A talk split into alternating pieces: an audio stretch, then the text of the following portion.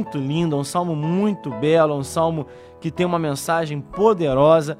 E Asaf aqui nesse salmo, ele faz uma é, ele fala algumas coisas, algumas lições que são interessantes para nós nesse dia. Nós temos esse Salmo de 73 composto por Asaf e ele começa falando exatamente: o Senhor é bom. Ele começa dando uma declaração né, de, de vitória, uma declaração, é uma conclusão. De fato, de fato, Deus é bom para com Israel, para com os de coração limpo, ou seja, com aqueles que são estão debaixo da aliança, com aqueles que têm um coração limpo, o Senhor é bom. Aqui nós vamos ver que embora o salmista comece com essa declaração, essa declaração na verdade é uma conclusão.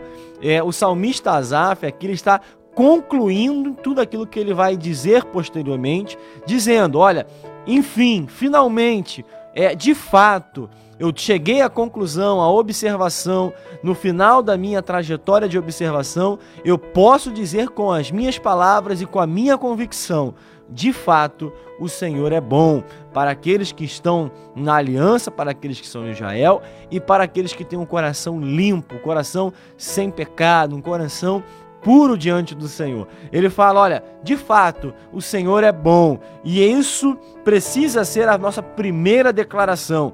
Nós temos a certeza, nós temos a confiança, nós temos a convicção que o Senhor ele é bom. O problema é que nós é que não somos. Aqui o salmista está dizendo: olha, o Senhor é bom, mas eu tenho as minhas falhas, eu tenho as minhas fraquezas, eu tenho as minhas dificuldades. E o salmista apresenta essas dificuldades. O salmista demonstra para nós exatamente quais são as dificuldades que ele teve. Ele fala quanto a mim. Ou seja, aqui o salmista está dizendo, olha, Deus é bom, Deus é poderoso, Deus ele é completo, Deus ele é 100% bom. Eu é que não sou. E ele fala: quanto a mim, porém, porém, Entretanto, contudo, todavia, quase me resvalaram os pés. Faltou pouco para que eu me desviasse, desviasse os meus passos. Aqui ele fala exatamente que faltou só um pouquinho, faltou só algo, mas ele não chegou a se desviar. Ele não chegou a se perder da presença do Senhor. Faltou pouco, mas ele não se desviou. Por quê? Por causa da sua incapacidade, da sua fraqueza, da sua limitação. Faltou pouco mas ele continuou de pé. E por que que ele chegou a quase se desviar? Por que que ele quase se perdeu dos caminhos do Senhor? Porque a palavra nos fala que ele nos mostra exatamente os motivos para isso. Porque ele invejou o caminho dos pecadores, porque ele olhou para aqueles que eram ímpios, olhou para aqueles que é, não praticavam bondade, não praticavam os, aquilo, as atitudes, não tinham uma vida que agradava ao Senhor. Por conta disso, ele passou a ter uma angústia no seu coração. Ele passou-se a comparar com os pecadores. Ele passou a comparar a sua vida com a vida dos pecadores. E eu pergunto para você nesse dia: será que nós também não fazemos isso? Será que nós também não temos feito isso? Olhado para a vida de pessoas que têm vivido é, uma vida que não agrada ao Senhor, que não condiz com a palavra, que não está debaixo das normas, dos princípios de Deus e tentado falar por que, que eles prosperam, por que, que eles são abençoados, por que, que parece que tudo dá certo, por que parece que eles têm sucesso na vida aos olhos, é, nos olhos terrenos, aos olhos humanos e nós não temos. Por que, que eles enfrentam e não enfrentam as mesmas batalhas que nós? Nós enfrentamos algumas dificuldades, nós temos tribulações e por que que os ímpios parece que não têm essa vida, parece que tem uma outra vida. Por que, que eles não têm, não, não sofrem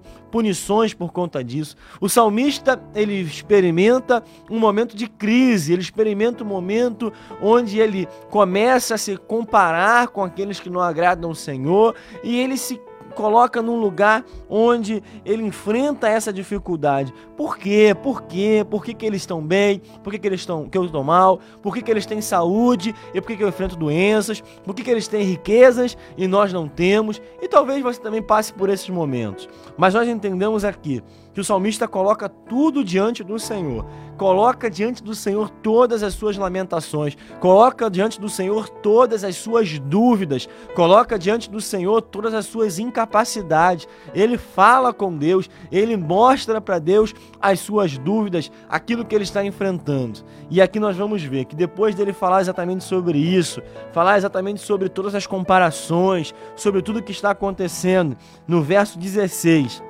ele fala: em só refletir para compreender isso.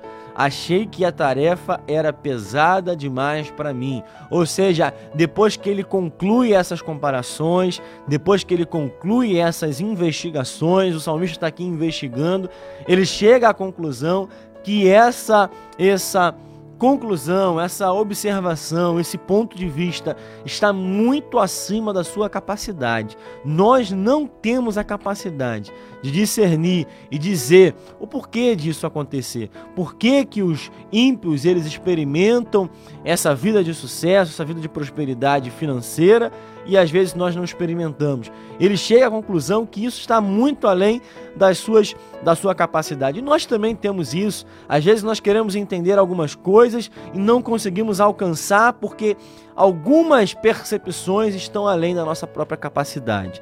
Mas ele fala aqui algo que é chave nesse texto. Até que entrei no santuário de Deus e descobri qual seria o fim deles. Aqui nós vamos ver que o salmista, ele entra no santuário, ele entra no lugar onde havia e há a presença de Deus. Ou seja, o salmista entra no lugar da presença. E aí tudo muda na sua vida. Nós precisamos entender que esse salmista, Asaf, ele vivia um momento de crise, ele vivia um momento onde ele se sentia incapaz, se sentia inferior, onde ele se sentia desanimado, onde ele se sentia sem forças, onde ele se sentia é, limitado, e mesmo assim ele procurou o lugar da presença de Deus. Ele procurou entrar no santuário. O lugar da presença de Deus é o lugar aonde nós entramos com dificuldades, nos momentos mais difíceis, nos momentos mais complicados da nossa vida, nos momentos de maior desânimo, mas nós temos as nossas forças recarregadas. Eu quero te convidar a entrar no lugar da presença de Deus, a ir numa igreja, a buscar ao Senhor, um momento de oração, um momento onde você busca o Senhor, para que você que está em crise, para que você esteja, esteja vivendo um momento de dificuldade na tua vida, tenha também as suas forças recarregadas. O lugar da presença é o lugar que recarrega as nossas forças. O lugar da presença é o lugar que muda a nossa própria percepção sobre si mesmo, a nossa própria percepção sobre nós mesmos. Quando nós entramos na presença do Senhor, quando nós entramos no lugar da presença do Senhor, nós enxergamos quem nós somos, enxergamos as nossas falhas, enxergamos as nossas limitações, enxergamos que nós somos falhos, enxergamos que nós olhamos para a vida do nosso vizinho, nos comparamos com a vida dele e demonstramos a nossa incapacidade. Quando nós entramos na presença do Senhor, nós nos enxergamos, enxergamos quem nós somos, enxergamos que nós somos pecadores, que nós somos falhos, que nós temos as nossas dificuldades. O lugar da presença muda a nossa percepção própria. O lugar da presença muda, altera completamente a nossa visão sobre o mundo, nos revela exatamente qual vai ser o futuro dos ímpios, nos mostra que aquilo que é sucesso para a humanidade pode ser fracasso para Deus, aquilo que parece ser sucesso para toda a sociedade pode ser fracasso para o Senhor.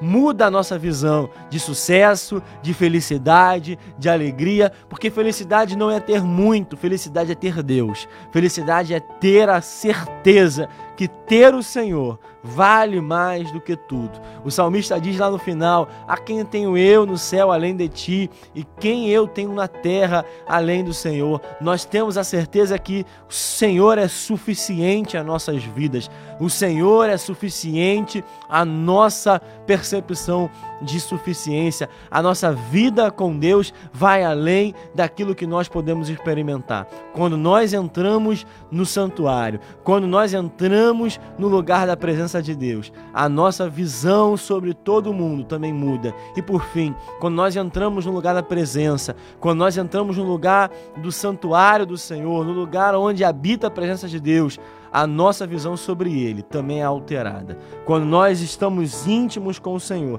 quando nós buscamos mais ao Senhor, a nossa visão sobre Deus também é ampliada. Que o Senhor possa ampliar a sua visão, que o Senhor possa hoje te levar ao lugar da presença, ao santuário do Senhor, ao lugar aonde ele habita, que você possa buscar ao Senhor, seja numa igreja, seja orando, seja clamando ao céu, seja dobrando o teu joelho, para que a tua visão mude, para que a tua percepção sobre tudo que acontece na sociedade atual, sobre tudo que acontece no mundo atual, seja alterada. Esteja no lugar da presença de Deus. Faça como o salmista, aqui no Salmo 73.